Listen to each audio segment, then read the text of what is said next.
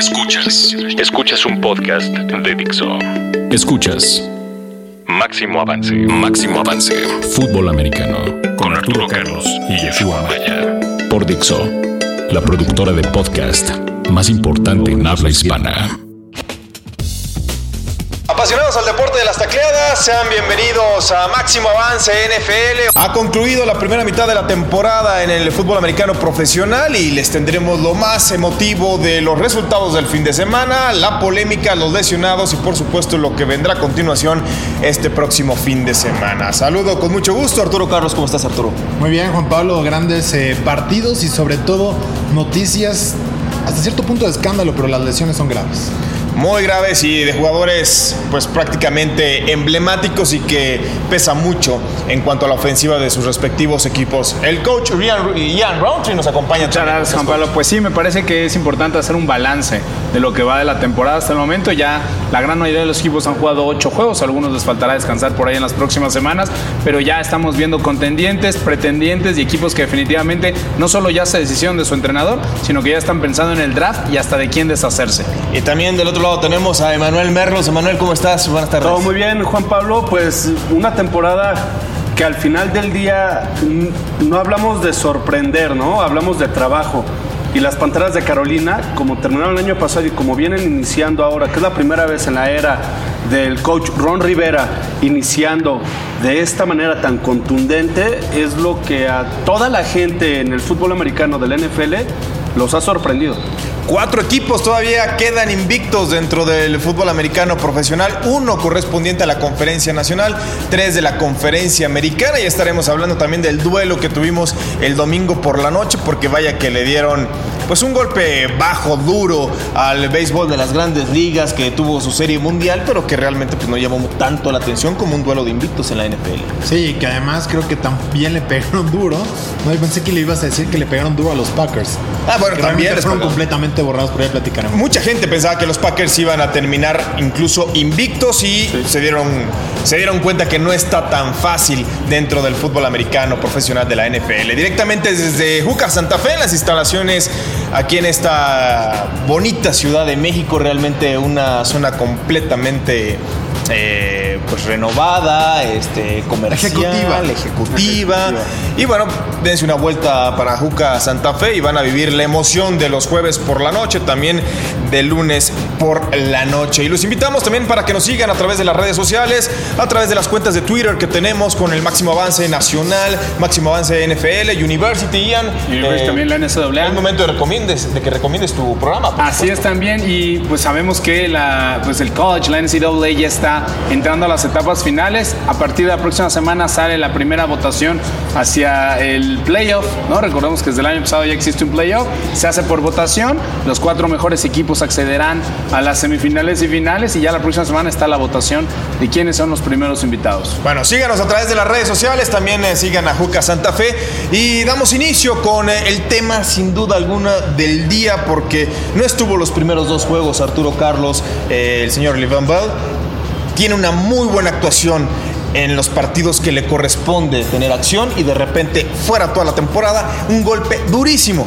pero durísimo en las aspiraciones de los Steelers. Yo creo que no hay duda que es uno de los mejores cinco corredores de toda la NFL. Al final, Livion Bell ha sido o ha devuelto al conjunto de los Steelers esa filosofía de poder correr bien el balón y sobre todo en cuanto a la temporada que tuvo el año pasado. Sin duda, además de ser un jugador de impacto dentro del fantasy, que es una de las eh, grandes bajas para todos los que están jugando en estos momentos, que ya son prácticamente acercándose a los playoffs, pero eh, devuelve a un equipo un jugador lesionado, ¿no? Había sucedido con Ben Roethlisberger, ahora con Livion Bell, un equipo que ha estado plagado de ausencias, ya sea por eh, lesiones o por las mismas suspensiones. Bouncy también. Entonces, sí. Bouncy, Davis Bryant, por, por, las, por las drogas. Han sido golpes muy, muy duros, realmente. Y, esto lo vemos, desafortunadamente para los Steelers, siempre es año con año. O sea, Bouncy se lesiona cada año, ¿no? Roethlisberger este, también ha fallado también, El mismo Livion Bell que es, eh, si hablamos del eh, sistema ofensivo de los Steelers, pues es de los más tradicionalistas del NFL, ¿no? Que siempre van a correr bien el balón, que, lo, que van a ser constantes al hacerlo, y eso hace que sus corredores también sean muy golpeados. Exacto, utilizan un corredor número uno que lleva entre 20 y 25 veces en la por, no, no, usan una playa de un establo de corredores, recibe más impactos, recibe más golpes, duran menos. Y, y ahora hablas cuando sale otra vez Livion Bell del esquema ofensivo y tienen que regresar a, como era al inicio de temporada. Claro, y que, no, que no lo hicieron nada mal, pero sin duda alguna es un golpe muy bajo. Y también hablando de otros lesionados, porque obviamente el Bell pues es el que más llama la atención por representar a uno de los equipos más emblemáticos que hay en la NFL, pero un hombre de mil batallas que ha sido considerado para muchos uno de los mejores receptores de los últimos años y que fue siempre muy constante, Nos referimos a Steve Smith, quien simplemente pues podría ser el final de su Sí, desgraciada la lesión que sufrió Steve Smith. La verdad es que en lo personal uno de mis jugadores favoritos, la pasión y la entrega con la que siempre se condujo dentro y fuera del emparrillado. Desde hay que, hay que recordar que él no fue una estrella colegial. Él llegó de las líneas del, del JUCO, del Junior College. Posteriormente llegó a los Utes de Utah, juega nada más dos años ahí y es eh, adquirido por las panteras de Carolina, donde inicia su carrera como regresador de patadas. Ni siquiera se le daba la oportunidad de ser receptor. Yo, en lo personal, creo que va a regresar un año más. Yo no puedo ver a Steve Smith eh, en lo personal, o sea, que él piense que esa fue su última jugada en su carrera. Es una lesión que va a mermar muchísimo sus facultades, más allá de que si regresa o no regresa eh, el próximo año. Pero, pero de lo que estamos hablando, de lo que es Steve Smith, o sea, él quería retirarse en lo grande. Claro. Y en lo grande era terminar la temporada. Que bien haya sido a playoffs o no haya sido a playoffs, eso ya no le importaba a él. Lo que él quería era regresar, eh, retirarse con sus facultades al 100%. Algo muy parecido a lo que ocurrió en otro deporte a Mariano Rivera. Sí. Que él él pensaba retirarse y de repente tras una lesión infantil, por así decirlo, dice, no, yo regreso para un, un último año y retirarme como debe ser. Y bien dices, sea playoffs o no. Sí, no, el tendón de Aquiles es una cuestión grave. ahora, eso era lo que yo iba a tocar el punto con ustedes. Se están lesionando mucho los jugadores del tendón de Aquiles. Y eso te habla también de lo duro que es el campo artificial. Te lo digo porque, porque los que fuimos jugadores en México, ya con los nuevos campos que hay, es donde más lesiones tienes por la dureza del terreno de juego y de que estás cambiando constantemente del campo natural al artificial. Pero bueno. todo esto y mucho más también eh, viene lo más eh, emocionante, importante acontecido en la semana 8 de la NFL después de la pausa. Regresamos con Máximo Avance de regreso a través de Máximo Avance NFL con lo mejor del fútbol americano profesional y hablando del fútbol americano profesional y de máximo avance, pues señor Arturo Carlos, usted tiene un anuncio. Sí, ahí estamos en Dixo también para que escuchen el podcast y bueno, pues eh, habitualmente está Joshua Maya con un servidor platicando justamente de lo que hay de la NFL, de algunos temas interesantes. y ¿Dónde lo pueden escuchar? A través de las redes sociales, pero también. Sí, está en Máximo Avance, está en Dixo.com, lo pueden descargar de iTunes, vayan y busquen Máximo Avance, más fácil. en iTunes ya está todo prácticamente todo. Domingo por la noche se enfrentaban dos equipos que quedaban invictos porque todavía había varios. Y sin embargo, muchos señalaban Green Bay es el rival a vencer, es el mejor equipo, sí, había sido bastante bien Green Bay. Y muchos achacaban que la gran temporada de los Broncos de Denver era por la defensiva debido a que Peyton Manning no ha tenido su mejor año, quizá ya va de salida. Y sin embargo, ¿qué ocurre el domingo por la noche? Porque los paran en seco a los Packers. Eh, primeramente creo que vimos a la mejor defensa de la NFL, sobre todo por el estilo de juego, es decir, los Packers lanzan el balón y tienen a los al líder de capturas en la defensiva los Broncos de Emer, ¿no? Esas dos, esa pareja de, de Ware y de y Davon Miller. Exactamente, y no solo eso, el novato también de Missouri, ¿no? Que llega, perdón, de Clemson, que llega a, complementarlos. Entonces me parece que vimos a la defensa número uno de la NFL, pero sigo sin ver una buena ofensiva de Denver. Sabemos que muchas defensivas han ganado campeonatos por sí mismas, pero no sé si le alcance la baja productividad ofensiva. Y ahora, ojo, ¿eh? O sea, si es una defensiva muy fuerte, pero hay que ser realistas. O sea, si tú ves a los receptores de Green Bay, para mí el coach de receptores de Green Bay es el mejor de toda la NFL porque año tras año receptores que no tienen tanto cartel lo hacen muy bien en la temporada, pero ahora cuando juegan contra una defensiva de estas características, les jugaron men to men todo el partido, men to men, todo el tiempo personal y no se desmarcaban los receptores. Y esa fue la diferencia que tuvo la defensiva. Para lograr las Por- porque si, si, si vemos a Denver contra otros equipos que tienen receptores de primera, de primera línea o dos estrellas como receptores, si les hacen daño, si les han hecho daño. Y ahora el equipo de Green Bay en eso se vio superado completamente. Y su ¿no? defensiva se vio vulnerable, a pesar que Peyton Manning no ha vivido el mejor momento. Toda la Se zona de los linebackers. Se atrevió a lanzar eh, largos pases de 10, 15 yardas y resultaron. Pero era la zona de los linebackers donde Claro. se hacían las costuras. Bueno, Green Bay no ha tenido una buena defensa en los últimos No, años. Lo que pasa es que este siempre. sí. No, lo que pasa es que siempre juega con ventaja. no, No, pero pero- formas, pero este hombre- año es una de las mejores Sí, de acuerdo. en varias estadísticas. Hombre Pero- por hombre no se me hace una buena defensiva. Creo que siempre juega con ventaja y entonces es ¿para un oportunista. Pero yo te voy a decir si una en la cosa. defensiva Porque cuando no juegas bien? con Lo- ventaja no, te hacen lo- pedazos. Lo, lo que pasa es que al final del día la defensiva tienes a uno de los mejores jugadores de toda la NFL y más dinámicos que lo puedes meter de a la defensiva, de linebacker interno, Externo, externo, de lo que quieras, sí. puedes meter a Matthews, Matthews. Y él marca esa diferencia cuando también tienes a Julius Peppers que también está presionando constantemente. Aquí el detalle es que no tienes una línea de tres linebackers de la misma calidad de Clay Matthews cuando antes sí tenías a. Hawk. Sí. Sí, claro, Ahora, la clave impresionante. para los Broncos queda clara que es correr el balón y una buena defensiva, claro. tal y como Peyton Manning ganó ese Super Bowl. Pero además, eh, creo que eso le va dando respiro. Tiene a un CJ Anderson y, y todo, y a Hillman que la verdad están jugando de una manera espectacular. A cualquiera que le des el balón va a correr 100 yardas, lo hicieron en el partido. Me parece que va a ser muy difícil detener a esa ofensiva si le dan esa tranquilidad a Peyton Manning. Los únicos dos corebacks que promedian más de, do- de dos touchdowns por partido y que curiosamente ninguno de los dos tuvo pase de anotación. Y otro partido que fue de ofensivas por ahí, creo que la semana pasada Arturo Carlos me decía, si hay unas altas que estén en 100 puntos, le iría a las altas. ¿Y qué sucede con los Sí, Giants? porque pensaba que iba a llegar 102, ¿no? Por ahí ¿No? 101. ¿Qué, ¿Qué pasó en ese partido? Pues simplemente se dedicaron a tochear o jugar como en el fútbol arena porque es espectacular además de, de esto, pero es increíble la forma en que varios, varias anotaciones cayeron a lo largo del partido. Siete por parte de Drew Brees, seis de Eli Manning. Imagínate, seis pases de touchdown y perder el partido. Sí, Es pero eso te habla de la inconsistencia de los dos equipos a la defensiva. Exactamente. Esa Claro, es eh, inconsistencia. eso muy bien. Para que tengas partido. Sí, pero para que tengas eh, eh, eso, eso te habla de la mala temporada y mediocre que han tenido estos dos equipos. Porque sí, claro, Drew Brees es un excelente pasador y lo ha sido Sí, desde hace década. 10 años a la fecha. Pero este año no era el suyo y no lo ha sido. Claro, y no tiene el mismo establo de, un receptores. buen equipo no le puedes hacer más de 40 Sí, puntos efectivamente, no. por ningún motivo. Ay, este, los gigantes, ya cuántos años desde aquellos Super Bowls que lograron sacarle a los Patriotas de Nueva Inglaterra, la verdad es que no han regresado a esos niveles defensivos, le han invertido a la línea defensiva en las últimas generaciones. Vemos por ahí también a Prince Amukamara jugando atrás. El año pasado, si recuerdan, estaban sacando safeties de la calle para poder meterlos a jugar. Me parece que no han mejorado en nada los gigantes, con una defensiva muy, muy mala. Y eso también es un reflejo, lo que decíamos antes, de la división, que a pesar de que los equipos siguen perdiendo, Washington, Dallas, Filadelfia, Gigantes, en la pelea todos. Exactamente, todos están en la pelea. Si vamos a la AFC Sur, los Titans, que Claro. bueno, ya diremos, hablaremos de ellos más adelante, pues todavía tienen posibilidades de ser campeones de su división. Y es lo que ha ocurrido prácticamente. Ahora, lo más destacado de la semana 8 de la NFL, entre lesiones, entre sorpresas, entre invictos que continúan, ¿con qué te quedarías, Emanuel? con el nivel que está mostrando los Carolina Panthers.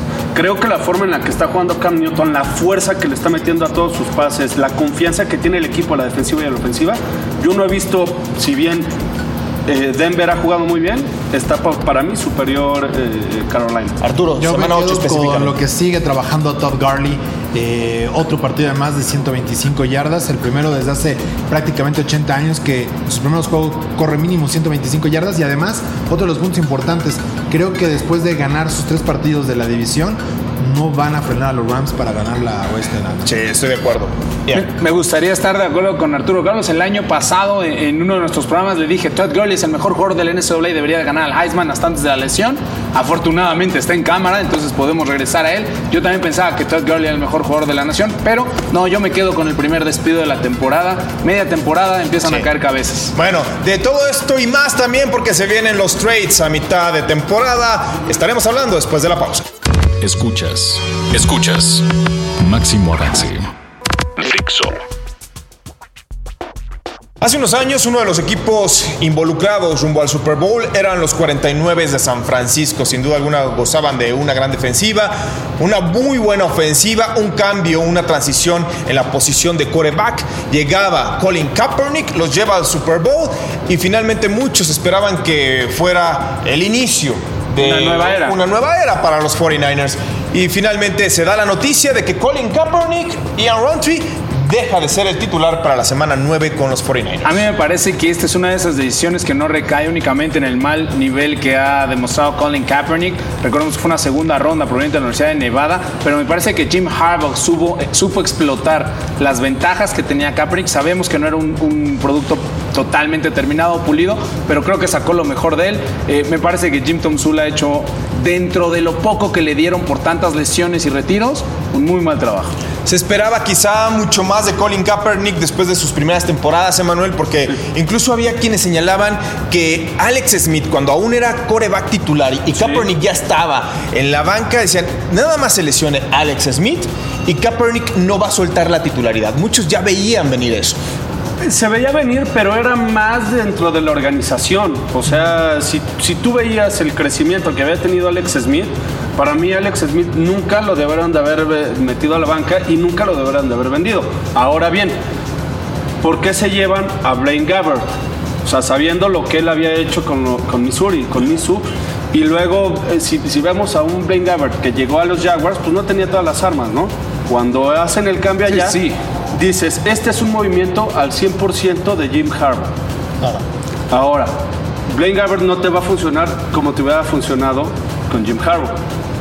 Y Kaepernick no te va a funcionar como te funcionaba con Jim Harbaugh. O sea, ahí es... Ahí es un problema No, más grande que el nivel de grande. Kaepernick. Es, Jim fuerte. Harbaugh en ese sentido, pero el problema es que cuando empiezan las defensivas a ver cómo trabaja eh, Colin Kaepernick, empiezan a descifrar todo ese trabajo y empieza a frenarse la calidad o los grandes resultados. Sí. Y un punto importante para, para, para Kaepernick es que no ha podido mover la ofensiva. Arturo, pero es, es- es un jugador que no sabe leer. Por eso. No tiene buena lectura y esa no la ha tenido desde que llegó al NFL. Esa no la tiene desde que jugaba en el colegial. Por eso Bueno, jugó es parte- en una división, eh, eh, bueno, jugó en la primera división, pero no en un equipo Que no- no pertenecía a ninguna Power Five, sí, no- no pertenecía a Entonces, Power Five. Ahí es cuando te das cuenta de lo que es él como jugador y desde el inicio de, de su carrera en la NFL no encontraba a su primera, segunda opción y corría. Corría. No hacía el abanico de cinco receptores como lo han hecho muchos corebacks y te digo de corebacks novatos, Sí. ¿no? Desde un Matthew Stafford tal vez que ha- en ciertos momentos lo ha hecho, no siempre, Claro. pero nunca lo ha hecho Kaepernick. Bueno, pues es de lo que decía ayer eh, Dion Sanders o hace unos días, precisamente de que con esa línea ofensiva y con ese sistema, hasta Joe Montana y Steve Young no hubieran sobrevivido. Y hablando de los 49ers, también eh, tenemos que mencionar lo ocurrido con Vernon Davis, porque finalmente se va de la organización a reforzar un equipo que de por sí ya es contendiente y quizá por dos selecciones de sexta ronda, más una séptima, por ahí decirlo, y casi 10 corcholatas más, Arturo Carlos. Sí, ¿Qué, qué- salió- qué- qué clase de trade ah, ah, consigue Broncos? Muy interesante porque Vernon Davis sabemos que tiene la calidad. Tal vez ha venido a la baja, pero también tiene mucho que ver con la cuestión de Colin Kaepernick. Y creo que aunque Peyton Manning no está en un gran momento, va a ser un hombre de mucha confianza. ¿Por qué? Porque son pases cortos, pases sencillos que Vernon Davis va a destacar en ese sentido. Hay que recordar cuando Vernon Davis, otra, bueno, desde que llega a la NFL nunca había dado una gran temporada y cuando la da es cuando Alex Smith llega Claro. y tiene una excelente temporada. Es cuando llega Harbaugh. Claro. Siempre jugaban en el segundo nivel, la zona de los linebackers, los outs, los in, y eso es lo que está buscando ahora Denver. Sí, porque O sea, ya no tiene la fuerza porque más. tiene la Claro, fuerza claro. y tiene más explosión para jugar en esa zona Vernon Davis que los actuales alas cerradas de los Broncos. Para mí lo interesante es el mensaje que está mandando San Francisco. San Francisco puso, al igual que el caso de Cleveland, que ya lo veremos más adelante, Todo el mundo está a la venta. Estamos en total reconstrucción. Quien quiera, cualquiera de nuestros jugadores puede venir por él. Ya banqueamos al quarterback del futuro. Vamos a ver qué tenemos en Gabbert. Si no, seleccionamos un quarterback el próximo Están draft. como en venta de garage prácticamente. San ¿no? ¿Qué Francisco quieren, no entró a la venta de garage, Es que entró a se la de acabó garage, la temporada. Por la cual los Browns han estado desde hace años. Se No es algo No, claro. novedoso. Pero, ¿no? pero al No, final no, del no, día, no, si hablamos de Vernon Davis este año y el año anterior, no lo han usado. Sí, no. No, No lo perdió han la sabido incluso, No lo pero, usar, pero- tiene gran talento No, y puede funcionar excelente. perfecto. Creo que los dos salen beneficiados de esto. trade. Bueno, San Francisco no lo creo tanto. Y otro equipo que realmente se puso su venta de garage y lo viene haciendo desde hace años, como quizá Pittsburgh lo hizo en el béisbol de las grandes ligas, otros equipos que se dedican a repartir talento, son los Browns. Qué bárbaro, porque grandes eh, jugadores, selecciones colegiales, de lo poco bueno que pudieran llegar a tener, y sin embargo dicen, señores, ¿quién da más? Todo Pero está- están locos. Sí, no, no. Está- O sea, no, eh, Joe Thomas, quien se supone que iba a ser un gran tackle y que ahí Es un gran tackle. Es all pro. Es all pro. Sí, Muy bueno. Pero vamos, no puedes pedir dos selecciones de primera ronda después de que le has tratado de explotar algo a este jugador y que realmente no ha dado lo que podría o que debió ser Bueno. por estar en un equipo diezmado. A pesar que tienen también al mejor centro de toda la NFL. Alex Mack. Pero, pero ha- hay que hablar de que, de que si ves jugar a, a- a Thomas, es dominante en la línea. Sí. O sea, con todo y que. Y con todo de los no- mejores linieros de la NFL. Sí, sí, sí. Pero, pero al final, de- bueno, son, estás hablando de dos, no estás hablando de cinco, que la, la- la línea ofensiva es la columna vertebral de tu equipo. De. Si tuvieras a los cinco todo un abanico como lo tienen los no Cowboys. hubiese sido más fácil rodear de talento a Ahora, estos dos y que además se van Claro, a hacer pero no han por supuesto. El próximo año se van a deshacer de Alex no no le van a pagar no lo que consiguieron lo que querían. Pero Joe Thomas, yo sí te puedo decir que al, al equipo al que llegue y cuando se Sí, retire, Joe Thomas él va a ser Salón de la Joe Fama. Thomas es All Pro. Sin Sí. problema. Sí, lleva, sí. Desde, Desde problema, el momento es- que llegó es Pro Bowl no ha faltado Sí. uno solo. No. De, de hecho, te voy a decir el dato más interesante de Joe Thomas. Nunca ha faltado un juego en su carrera.